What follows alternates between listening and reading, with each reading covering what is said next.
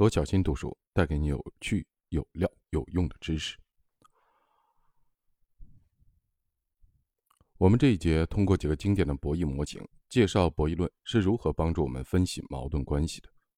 但我们首先要明确如下几个要点：以均衡为目标的博弈论是体现不同利益的共同理念的，因为最坏的结果是消灭博弈关系本身。博弈论从结果。倒推归纳我们的最优选择的，所以博弈的分析以存在明确可计算的结果为前提。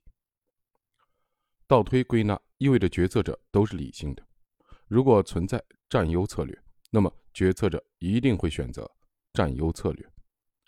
博弈论可以帮助我们更好的思考两难，但博弈矩阵本身无法帮我们突破两难。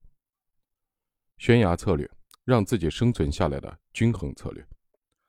一般教科书讲博弈论，喜欢从囚徒困境说起，但我更喜欢从悬崖策略说起。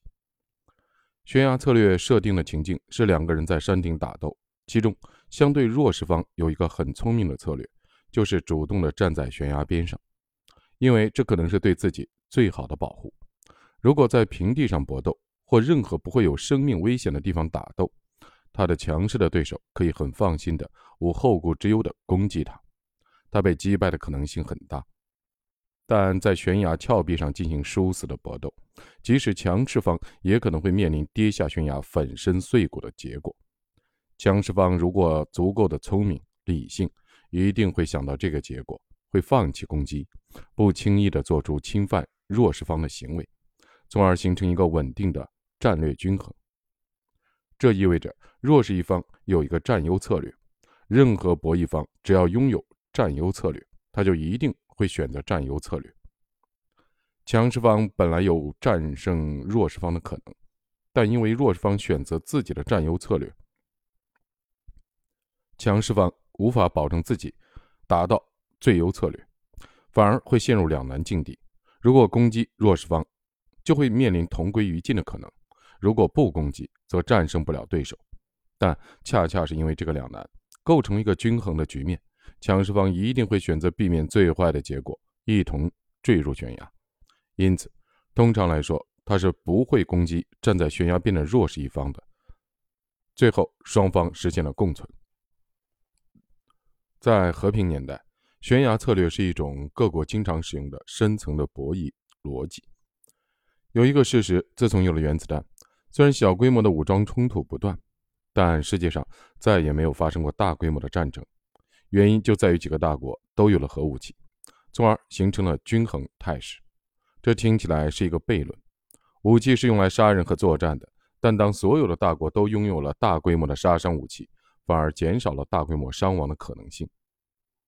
一九五一年四月五日，美国物理学家罗森堡和妻子被判死刑，罪名是为苏联进行间谍活动。罗森堡夫妇间谍案一直迷雾重重。没有人确切的知道他们是否将美国的原子弹的机密泄露给了苏联。夫妇二人最后还是坚持自己是清白的。审讯的过程在全球各地引起了强烈的反响。法国总统戴高乐、科学家爱因斯坦以及很多其他著名人士都向美国当时的总统杜鲁门发出了赦免罗森堡夫妇的呼吁，但杜鲁门以任期将满为借口回避了这个问题。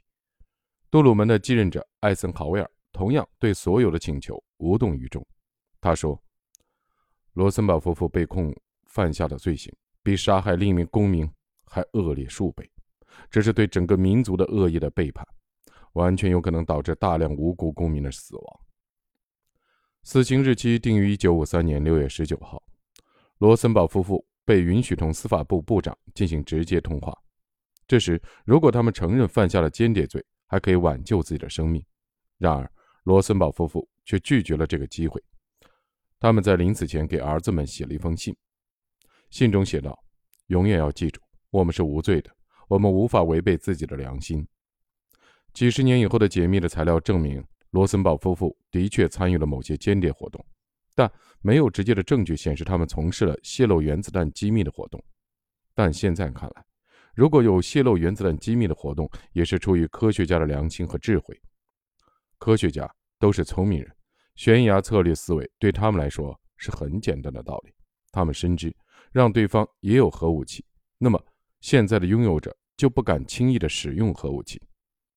从良心和初衷来说，科学家不会对发明和研制大规模的杀伤性武器那么热衷，即使是原子弹的发明过程，也是充满了博弈的过程。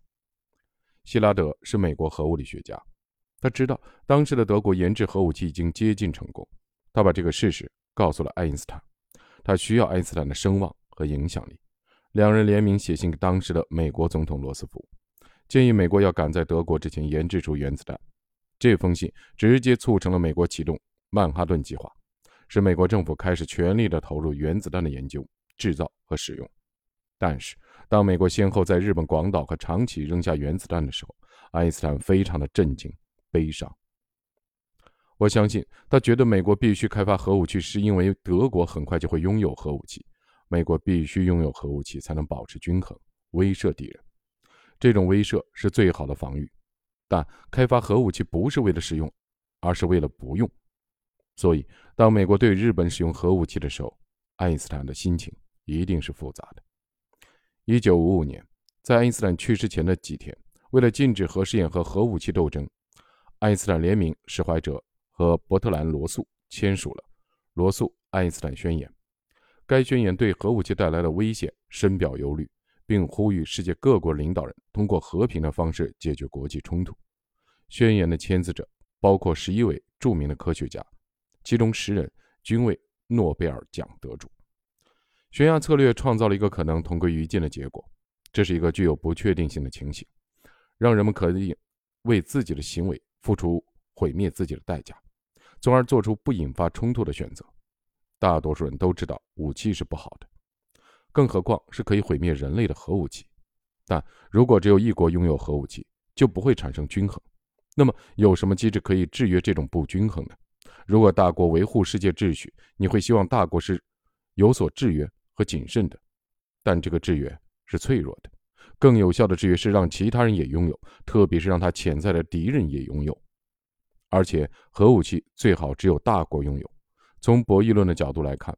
大国限制小国拥有核武器的道理很简单，因为小国与大国同归于尽的成本太低了，所以任何一个小国拥有核武器都会让人不放心。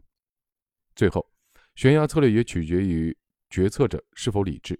一个不理智的人可能会在情绪化的时候做出同归于尽的行为，所以这种武器最好掌握在决策流程比较严谨的国家。我们的世界就这样维持着均衡。人类和自然的关系也是如此。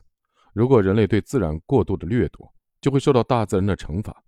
博弈论让我们了解到人类互动的均衡机制。